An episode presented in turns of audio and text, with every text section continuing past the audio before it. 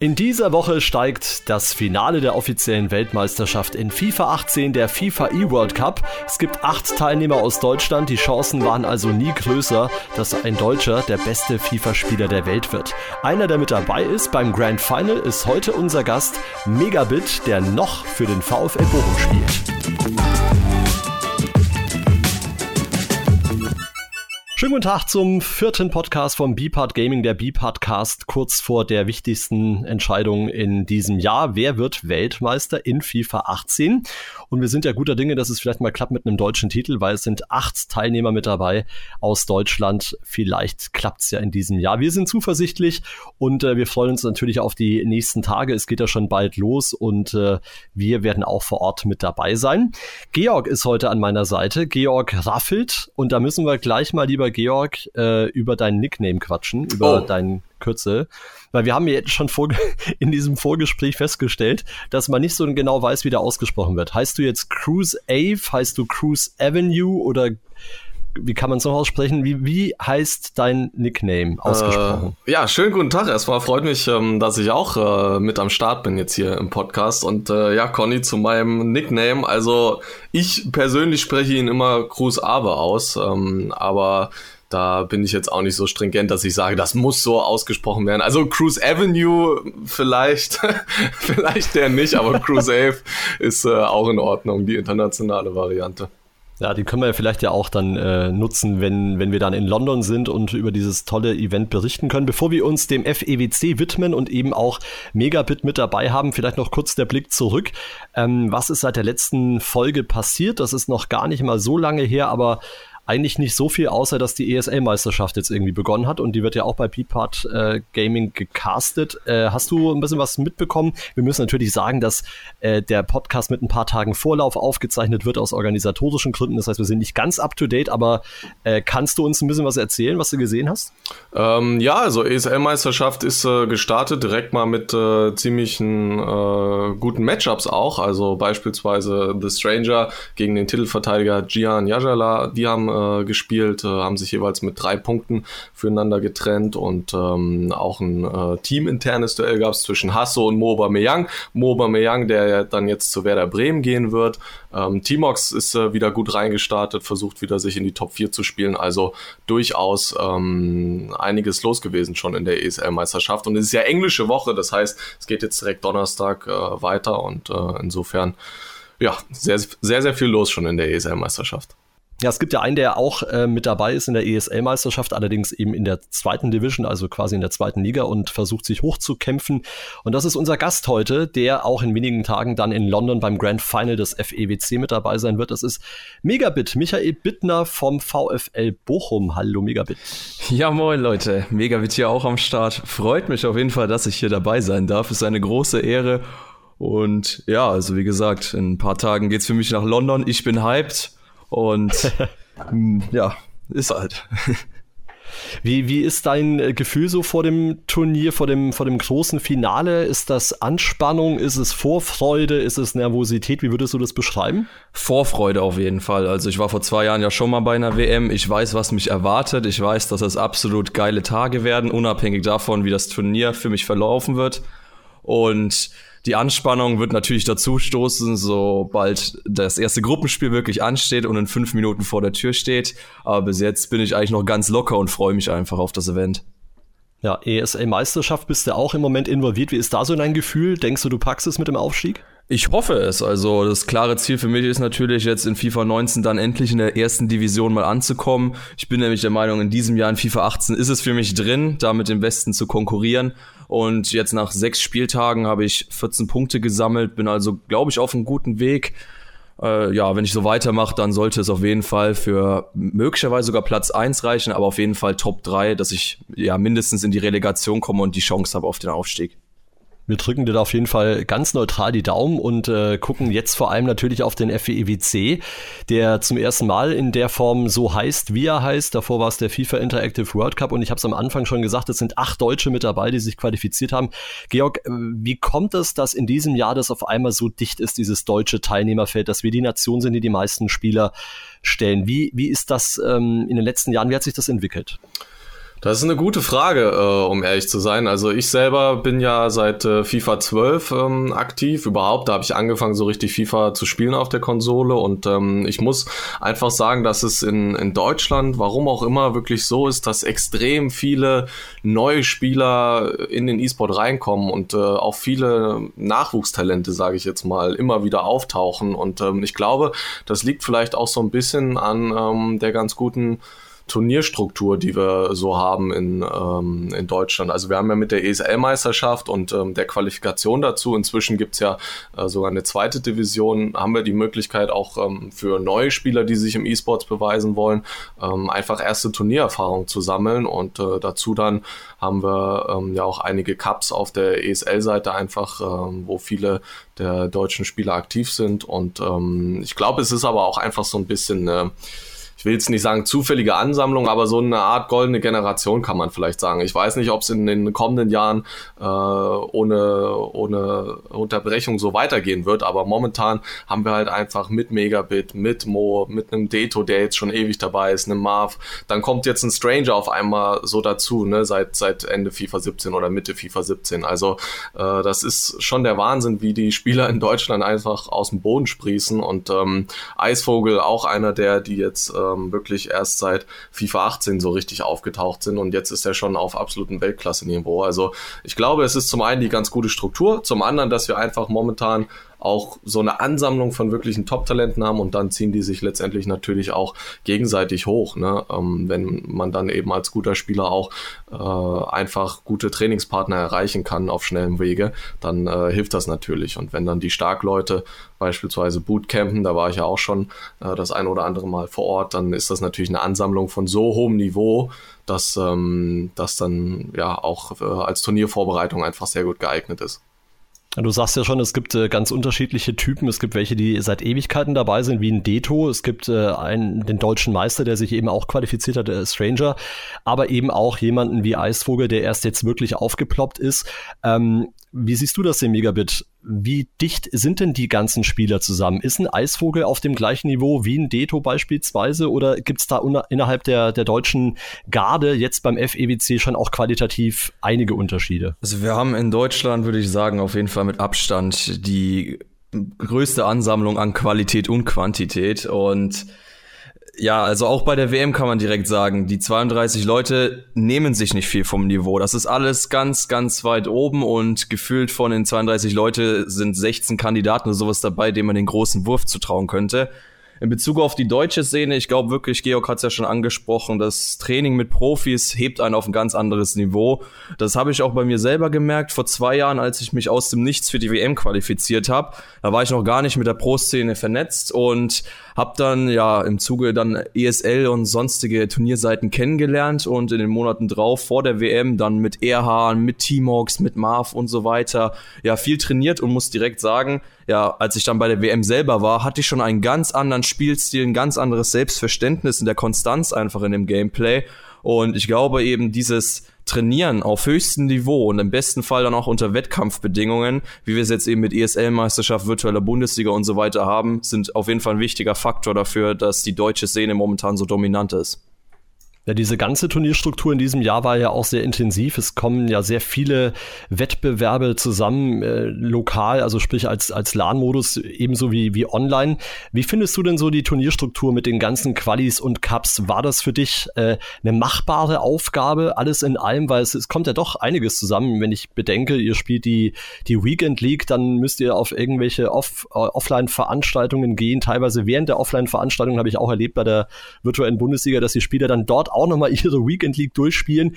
Ist es alles zu dicht oder ist es eigentlich genau richtig so in der Entwicklung der Also Cups? meine Meinung ist, äh, dass das momentan eigentlich noch zu wenig ist. Also wir haben eigentlich jetzt von EA offiziell international nur die Food Champions Cups in Barcelona und Manchester gehabt, dann noch die Playoffs und die WM. Das sind die vier offiziellen Events von EA international, die auf die Beine gestellt werden.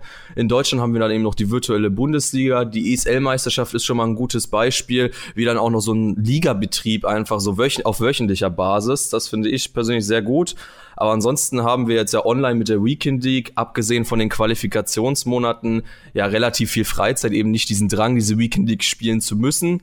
Ich gehe mal von aus, dass zu FIFA 19 sich an dem System auch was ändern könnte, aber muss man natürlich gespannt sein, was EA da announced. Ansonsten, ja, gab es natürlich mal im Mai, im April so eine Zeit, wo fast jede Woche mal ein Offline-Event ansteht. Aber genau das ist ja das, wofür man als FIFA Pro das ganze Jahr dafür arbeitet, dass man zu Hause sich auf ein Niveau erspielt und das dann eben offline dann auch, ja, den anderen Leuten zeigen kann. Was würdest du sagen in der Vorbereitung? Wie gehst du rein in das Ganze? Schaust du dir auch vor allem von den anderen Spielern, mit denen du nicht so häufig zusammen äh, abhängst oder Spiele spielst, guckst du dir da Twitch-Clips an? Schaust du, was die bei YouTube gemacht haben? Wie, wie bereitest du dich denn vor auf den FEWC? Also auf Twitch und YouTube bin ich eher weniger aktiv. Ich schaue mir persönlich jetzt vor der WM nur noch äh, das Gameplay an, was die E-Sports-Version mit sich gebracht hat. Also mal von Barcelona nicht unbedingt, weil da ja noch ein anderer Patch am Start war, aber seit Manchester hat sich eigentlich nicht viel verändert. Das heißt, wenn man jetzt sich Manchester, die Club-WM in Paris und äh, die Playoffs in Amsterdam anschaut, das Gameplay ist eins zu eins dasselbe, was wir auch bei der WM spielen werden und Deswegen gucke ich da auch nochmal auch meine eigenen Spiele mal an oder was Nikolas so überragend über das ganze Turnier gemacht hat, dass er im Vergleich zu jedem Profi im Durchschnitt ein Tor weniger pro Spiel kassiert. Also da kann man dann schon noch viel sich abgucken. Ansonsten ist natürlich das Wichtigste der aktive Part selber spielen. Ich habe mir persönlich nach Amsterdam erstmal drei bis vier Wochen Freizeit genommen, mal um den Tank wieder zu füllen, weil die Lust auf FIFA 18 war nicht so da, aber die Motivation vier Wochen vor der WM war natürlich dann wieder da. War mir klar, ich muss jetzt wieder spielen, ich muss rankommen. Der Kopf weiß zwar, was er machen soll, aber ich muss natürlich auch dafür sorgen, dass die Finger und die Hände im Rhythmus sind und auch das umsetzen, was der Kopf dann will. Und deswegen jetzt in den letzten Wochen stand dann nochmal für mich ordentliches Training an, viel mit Profis, vor allem auch natürlich mit Profis, die bei der WM sind, weil die anderen Profis haben ja gefühlt schon mit FIFA 18 abgeschlossen, weil nicht mehr viele Turniere anstehen. Aber ich habe auch noch mal ein bisschen Weekend League gespielt. Also ich fühle mich jetzt gut im Rhythmus und denke, die Vorbereitung, wie ich sie jetzt angegangen habe, passt. Mit welchen Pros hast du gespielt und wie sind die Spiele so ausgegangen? Also auf der Xbox habe ich viel mit Rasek, Gorilla, Kurt und Sakul gespielt und dann auch Fabio Dinuso. Im Durchschnitt würde ich sagen, ja, habe ich immer so wahrscheinlich zwei Spiele gewonnen und eins verloren. Also konnte zumindest mehr Spiele für mich entscheiden als verlieren. Deswegen bin ich da schon zufrieden und ich weiß auch, in den meisten Spielen hatte ich, wenn ich eben, wenn der Kopf funktioniert hat, dann bin ich auch gut dabei gewesen, konnte mein ja, meinen Spielstil aufdrücken dem Gegner und dementsprechend bin ich optimistisch, dass ich auch ja, bei der WM zumindest den Ton angeben kann, was das Spiel angeht. Ja, was die Ergebnisse dann angeht, ist nochmal ein ganz anderes Ding. Georg, du bist ja auch äh, erprobt, du bist ja Coach auch gewesen äh, von, von diversen Pros, auch jetzt jüngst bei der virtuellen Bundesliga beim Finale in Dortmund, wo wir ja auch zusammen waren. Ähm, hab dich da auch hinter den Kulissen erlebt. Äh, erzähl uns mal aus Coaching-Perspektive, auch vielleicht der Einblick in den Pro. Was genau ist denn am wichtigsten jetzt in FIFA 18? Wie kommt man zum Erfolg? Das ist jetzt natürlich eine sehr offene Frage, aber vielleicht kannst du ja so ein bisschen, bisschen uns da mit, mit, äh, mitnehmen auf den Weg. Ja, also ähm, ich glaube, was halt sehr, sehr wichtig ist und ähm, wo ich auch noch nicht ähm, unbedingt was zu sagen kann, weil ich selber die Version nie gespielt habe, ist die von Megabit angesprochene E-Sports-Version, weil das ähm, Spiel sich dort schon noch mal so ein bisschen unterscheidet von äh, dem normalen FIFA, was man beispielsweise online in der Weekend League äh, spielt oder wenn man äh, in der ESL-Meisterschaft übers äh, Online-Freundschaftsspiel äh, gegeneinander äh, fightet. Also ich denke, die E-Sports-Version, die hat noch mal so ein paar ähm, veränderte Regler, beziehungsweise durch irgendwelche Einstellungen ist es dort so,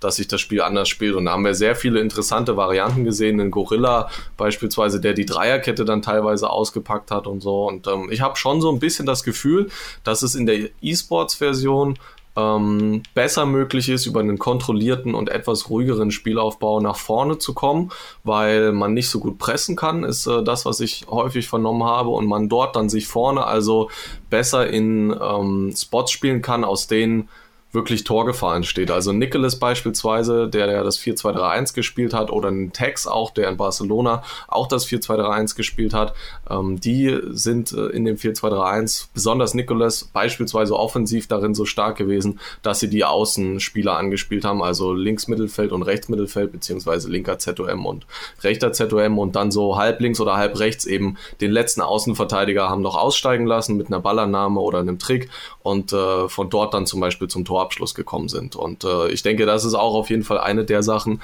die in äh, FIFA 18 mit am stärksten sind und äh, vor allem auch in dieser E-Sports-Version gut funktionieren, weil da das Verteidigen wohl auch ein bisschen schwerer fällt. Also das sind so Sachen, die ich äh, vernommen habe. Und ich denke, deswegen ist es also sehr, sehr wichtig, dass man in der Offensive ähm, sich ein bisschen Zeit nimmt. Wir haben dieses Jahr teilweise von Gorilla sein überfallartiges äh, enge Raute-Spiel gesehen, auch bei den Offline-Events, aber es war nicht mehr so dominant wie noch in den letzten Jahren. Und ich denke, so ein bisschen der kontrolliertere Spielstil ist da mehr im Kommen. Und in der Defensive muss man dann halt schauen, dass man eine Mischung findet aus Situationen, wo man im Pressing draufgehen kann und Situationen, wo es besser ist, erstmal abwarten und sicher zu verteidigen und sich nicht die Spieler zu sehr rauszuziehen. Ähm, das wären so aus, aus meiner Perspektive die Dinge, auf die es ankommt. Aber da kann natürlich auch gerne Megabit nochmal was zu sagen, weil der hat äh, so einiges an Erfahrung in der E-Sports-Version gesammelt.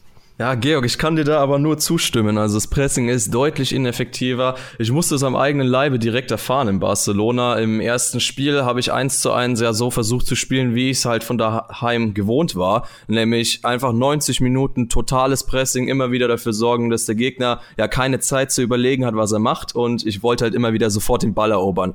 Das habe ich im ersten Spiel versucht gegen Hashtag DreamR, der sich aber auch inzwischen für die WM qualifiziert hat. Also auch überragend ist, aber da im ersten Moment, ich war als Nummer 1 gesetzt, er als Nummer 64, da war ich der klare Favorit und habe das erste Spiel 6 zu 1 verloren. Und habe direkt gemerkt, okay, äh, das Pressing hier, sobald ich da drauf gehe, ich komme nicht an den Ball. Und äh, dadurch, dass ich ein paar, zwei, drei Spieler nur nach vorne verschoben hat, kriegt der Gegner direkt Räume in meinem Drittel, die er einfach ausnutzen kann. Und da ist mir eben aufgefallen, dass es in dieser E-Sports-Version extrem wichtig ist, dass man nicht unbedingt direkt den Ball wieder erobert, sondern das Timing von den Tackles. Du kannst fast nicht vermeiden, dass der Gegner in Richtung deines Drittels kommt, aber du musst dafür sorgen, dass dann einfach, ja, im besten Fall zehn Leute an deinem Strafraum sind und einfach kein Platz für ihn ist, um da in den Strafraum sich zu kombinieren. Weil sofern Platz dafür ist, um mal Richtung Strafraum zu kombinieren, kannst du meistens nur noch beten, dass nichts mehr passiert.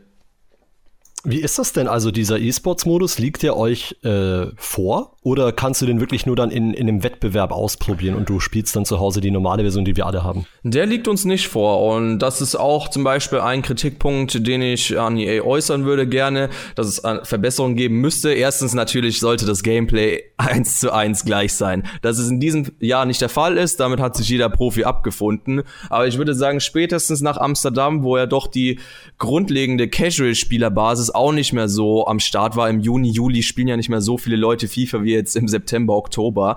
Da hätte ich mir dann schon gewünscht, dass sie einfach ein Update raushauen und ja, das eins zu eins einfach mal anpassen, dass die Profis immerhin, die sich auf ja, die WM vorbereiten müssen. Für viele Leute das wichtigste Event im bisherigen Leben. Auch für mich ist es das mit Abstand größte Turnier, wo ich jetzt bis jetzt teilnehmen werde. Und ja, man kann sich praktisch nur vorbereiten daheim mit einer etwas anderen Version. Das halte ich noch nicht für extrem professionell, aber ich denke mal, es wird sich in den nächsten Jahren ja auch noch ändern. Und ja, muss man abwarten. Jetzt muss man sich damit eben abfinden. Ich weiß trotzdem noch im Kopf, ja, worauf es ankommt in dieser E-Sports-Version und denke, dass ich jetzt nach ein, zwei Vorbereitungsspielen auch schnell wieder da reinfinde. Es ist ja durchaus auch ein Thema, äh, dass man sagt, so ein E-Sports-Modus an sich könnte ins äh, Spiel finden, vielleicht sogar schon mit FIFA 19. Georg, würdest du sagen, es ist schon so weit, dass EA das erkannt hat oder wird das eher so laufen wie jetzt auch in diesem Jahr, dass man auch in FIFA 19 äh, sozusagen zwei Versionen hat. Eins, das auf Pro-Level, aber nur auf dem Turnier gespielt wird und eben dann zu Hause das FIFA 19, das dann jeder hat.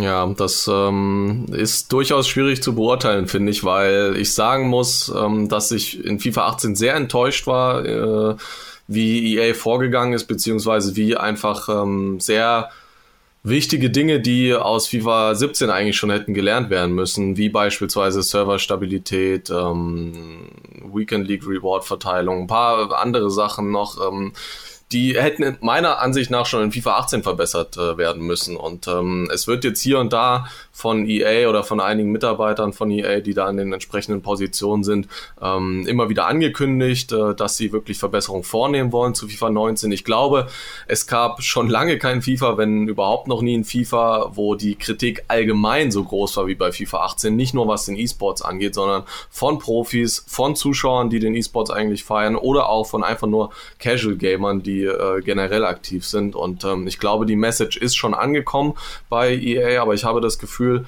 dass es immer sehr, sehr langsam vonstatten geht, bis dort tatsächlich dann mal Veränderungen äh, vorgenommen werden. Ähm, also wenn man sich dann überlegt, äh, dass ein äh, Anstoßbug dann vor dem äh, zweiten Quali-Monat behoben wurde, drei Tage davor, wodurch sich dann auch das ganze Gameplay geändert hat. Und der war seit Tag 1 eigentlich in der Version enthalten.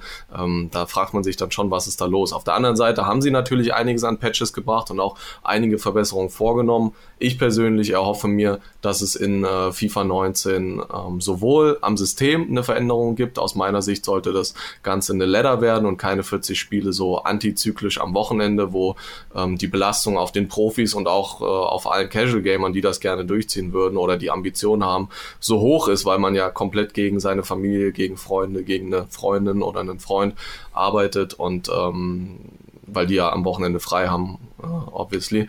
Und ähm, insofern hoffe ich wirklich, dass da Veränderungen äh, vorgenommen werden. Und was die E-Sports-Version angeht, äh, würde ich mir auch wünschen, ich persönlich, dass es eine Version gibt, die einfach gut geeignet ist für E-Sports und mit der dann auch alle spielen. Also ich habe nicht das Gefühl, dass es die cleverste Idee ist, ähm, die Community da so zu spalten und dann gibt es eine E-Sports-Version und dann eine Version für Casual Gamer und dann spielen halt irgendwie die äh, E-Sports-Leute das ganze Jahr auf der E-Sports-Version und die Casual-Leute spielen auf ihrer Version. Also das halte ich auch nicht für den besten Ansatz. Es müsste halt aus meiner äh, Sicht eine Version geben, die gut geeignet ist, um das äh, Spiel kompetitiv zu spielen. Und das sollte dann auch eine Version sein, die sowohl online als auch offline, egal in welchem Modus, sich überall gleich spielt und äh, wo die Server und die Verbindungen einfach stabil sind, sodass man ein gutes, schnelles und ähm, einen responsive Gameplay auch einfach hat, wo man, wenn man eine Aktion durchführt, eben dann auch belohnt wird, wenn es eine gute ist und nicht anfängt damit äh, eine halbe Sekunde Delay oder so rumzuwerkeln. Ja, kurzer Einwand. Also offiziell von EA äh, sagen die ja, dass das Gameplay offline zu online, also von dieser E-Sports-Version eigentlich das gleiche ist. Aber jeder, der sich mit diesem Spiel auskennt und mal ja ein paar Spiele da gemacht hat, also den Profis, die ja mehrere tausend Spiele da machen, bevor sie dann zu so einem Offline-Event gehen, merken das ja im ersten Moment, dass das Spiel einfach anders ist. Und selbst Casuals, bin ich fest davon überzeugt, merken das innerhalb von ein bis zwei Spielen, dass das halt ein anderes Gameplay ist. Und da haben wir natürlich auch schon mit EA darüber geredet. Die wussten da teilweise selber nicht gerade weiter. Äh, es gibt auch ein paar wichtige Faktoren in der E-Sports-Version, die ja absolut verständlich sind, die man bei so einem Event braucht. Zum Beispiel, dass man jetzt die Wiederholungen nicht skippen kann. Das ist einfach für die Übertragung wichtig, dass man halt nochmal äh, für den Kommentatoren die Chance gibt, oh, das hat der jetzt da super gemacht und das schönes Tor und alles. Ansonsten würde ja jeder Profi aus Respekt und, sage ich mal, aus Automatismus einfach die Wiederholung skippen oder dass eben die Namensanzeige und alles anders ist. Das sind so kleine Details, die verstehe ich bei dieser E-Sports-Version, deswegen machen die die auch. Das hat online nichts zu suchen. Äh, ansonsten, das würde nur Leute unnötig äh, aufregen. Aber halt das Gameplay ist das alles Entscheidende und das muss meiner Meinung nach nicht nur E-Sports-Version und Online-Version, sondern auch online. Wir haben ja momentan Head-to-Head, Foot, was und Foot ist viel schneller und dann gehst du weiter im nächsten Spielmodus. Weekend League ist schon wieder ein bisschen Delay, fühlt sich anderes Gameplay an. Das ist momentan halt selbst im FIFA 18, was du zu Hause spielst, du kannst Head-to-Head -Head spielen, du kannst Ultimate Team spielen, du hast immer wieder andere Geschwindigkeiten, anderes Gameplay. Und das sollte meiner Meinung nach eben vereinheitlicht werden, ja, dass einfach überall gleiche Bedingungen sind. Also das ist äh, auf jeden Fall ein Wunsch, den wir oft hier auch schon gehört haben, auch von anderen Pros. Und äh, hoffen natürlich, dass EA das ein bisschen umsetzt, in welcher Form auch immer, dass man da so zumindest eine Konstanz hat im Gameplay, welche Features man dann vielleicht bei einem Turniermodus ähm, implementiert, die einfach für den Zuschauer schöner sind, das sei mal dahingestellt. Lassen wir mal gucken. 2. bis 4. August, dann sehen wir uns alle in London. Dann heißt es also wirklich Grand Final. Dann entscheidet sich, wer der beste Spieler der Welt ist. Es gibt insgesamt vier Gruppen, zwei Gruppen pro Konsole, also Xbox Xbox One und PlayStation 4 und pro Gruppe dementsprechend acht Spieler. Wenn wir so einen kleinen Check machen würden, vielleicht Georg den Anfang, wer ist denn für dich diejenige Person, die es vielleicht am ehesten schaffen könnte in diesem Jahr? Megabit. Ganz klare Sache. auf der Xbox an eins gesetzt, ja. Amsterdam gewonnen, da habe ich gar keine Zweifel. Nein. Aber ähm, Butter bei die Fische. Also ich denke schon, Megabit, dass du auf jeden Fall eine, eine gute Chance hast. Ich ähm, bin ja jetzt auch äh, durch äh, das Kommentieren der ganzen Events in FIFA 18 und auch ähm, durch das Verfolgen der Events und teilweise ähm, des Kommentierens der vergangenen Jahre ähm, wirklich äh, oft dabei gewesen, wenn wir in den größten Turnieren, auch dann selbst im Achtel, Viertel und Halbfinale noch äh, richtig viele Deutsche dabei hatten. Bestes Beispiel letztes Jahr äh, FIFA Interactive World Cup Finale in FIFA 17 und äh, drei von äh, vier Spielern im Halbfinale waren Deutsche und es war dann nur noch Gorilla und der hat es am Ende gemacht. Also so oft sind wir halt wirklich trotz Überzahl sozusagen im letzten Moment gescheitert und äh, insofern war es, denke ich, schon eine, eine, prägende Erfahrung auch und vor allem für dich auch ähm, in Amsterdam das äh, Ding tatsächlich dann zu holen und zu gewinnen und äh, dieser Deutsche zu sein, der es wirklich gepackt hat, so ein großes äh, Turnier auch mal zu holen. Und ähm, insofern denke ich auf jeden Fall Megabit äh, einer der Mitfavoriten. Ansonsten muss man natürlich, äh, denke ich, auf jeden Fall so die äh, ähm, ja, die prägendsten Figuren der FIFA 18-Szene nennen Nicholas, der Argentinier, und äh, wahrscheinlich auch MS Dosari äh, aus Saudi-Arabien. Ich würde, also wenn ich jetzt drei Namen nennen müsste, dann wären es wahrscheinlich äh, vor allem diese drei. Ein vierter wäre dann noch The Stranger, den ich auch für wirklich absolut äh, top halte. Also ich bin ja fest davon überzeugt, dass es dieses Jahr ein Deutscher endlich schafft, den ganz großen Titel nach Hause zu holen. Ob es jetzt ich bin oder ein anderer wie Mo, Stranger, Deto, Rasek. Wir haben da so viele krasse ich meine, eigentlich fast jeder Spieler, ich könnte über jeden einzelnen Deutschen jetzt was sagen, was er in dieser Saison gemacht hat, ob jetzt ein Rasek, der zweimal im Konsolenfinale auf der Xbox stand, da unglücklich jeweils verloren hat, oder Eisvogel, der schon die Playstation-Seite gewonnen hat, Stranger, der so eine Konstanz hat, dass er deutscher Meister wird, auch schon im Konsolenfinale stand, Mo, der ein riesiges Potenzial hat, zweites Mal in Folge beim FWWC jetzt dabei ist, auch ein großer Kandidat ist. Wobei jetzt in FIFA 18 hat man ja gemerkt, dass Mo nicht so motiviert war jetzt wie in FIFA 17. Aber ich war im Bootcamp mit ihm zusammen und habe gegen ihn gespielt und muss sagen, er hat da ein paar Dinger äh, die nochmal absetzen von anderen Spielern, die ich so nicht sehe. Und ich traue ihm da auch den Titel direkt zu. Deto ist Vize-Weltmeister letztes Jahr geworden, hat in diesem Jahr ähnlich wie ich. Neben Rasek, Nikolas und mir gibt's nur noch Deto, die und bei jedem EA-Event unter den Top 8 waren. Auch das zeigt Deto, mit ihm ist auch zu rechnen. Marv kommt aus dem Nichts, nachdem er sich für das Last Chance Weekend die Qualifier qualifiziert, ist er auch in Amsterdam bis ins Finale gekommen. Habe ich jetzt noch einen vergessen? Ich glaube nicht, aber das ist. Ach, sag, natürlich, äh, natürlich, Sakul, Sakul. Der ist meiner Meinung nach auch einer, der hätte in Barcelona oder Amsterdam auch gewinnen können. Er ist aber in beiden Turnieren in der K.O.-Phase auf mich getroffen und dann war halt leider Schluss mit lustig. ich hoffe, dass es bei der WM kein Aufeinandertreffen gibt. Ich bin fest von überzeugt, ansonsten wäre Sakol auch einer, mit dem, ja, dem dieser ganz große Wurf zuzutrauen wäre.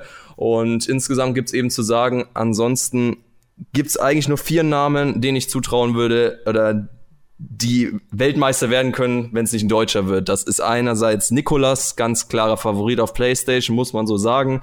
Dann gibt's noch Gorilla. Ich meine, mit ihm muss man immer rechnen. Er ist der beste Offensivspieler der Welt, antierender Weltmeister. Emis Dosari spielt dieses Jahr unfassbar konstant, auch in der Defensive. Und dann noch den Best in the World, Kurt, der Ja, also wenn man gegen ihn spielt, er ist auf einem anderen Level. Also er ist richtig, richtig stark. Er gehört zu den Top-Leuten, aber man hat ja trotzdem gesehen, in diesem Jahr war er noch nicht bei einem Halbfinale. Deswegen, ja, zeigt er doch, doch manchmal noch Nerven, würde ich sagen. Aber ich weiß es, ich habe schon oft gegen ihn gespielt. Er bringt halt auch die Qualität mit, Weltmeister zu werden. Das muss man neidlos anerkennen. Ja, ähm, wenn es um, um Kurt zum Beispiel geht, was würdest du sagen? Eben meintest du, es sind so ein bisschen die Nerven. Das Gefühl hatte ich auch teilweise bei ihm, dass er ähm, unter diesem Druck, den er sich auch selber aufbaut, wenn es dann in den entscheidenden Phasen doch mal nicht ganz so läuft, dass er da dann schnell so ein bisschen seinen Fokus verliert und ähm, ja, dann hm. seine Konzentration, meine, um wirklich dieses Gameplay abzurufen. Ja, er ist, ich meine, er ist zweimal in Barcelona und in Manchester ist er jeweils in der Runde ausgeschieden, bevor er sich eben für die Playoffs qualifizieren konnte. Und vor allem in Manchester habe ich parallel mit ihm gespielt und wir haben vor dem Spiel uns unterhalten. Er musste gegen Herosia spielen, der auch bärenstark ist. Und ich habe mit ihm geredet und meinte, ja, also eigentlich müsstest du es jetzt schon holen, ne? Und er so, ja, warte mal, es sind zwei Spiele FIFA, da kann alles passieren, vor allem gegen so einen wie Harosia, ne? Und ich glaube, der hat ihn im zweiten Spiel ganz schöne Schelle gegeben. 5 zu 1 oder sowas ging das aus. Und ich habe zwischenzeitlich mal ein Tor geschossen, hab runtergeschaut und da habe ich kurz Gesichtsaus, äh, Gesichtsausdruck gesehen.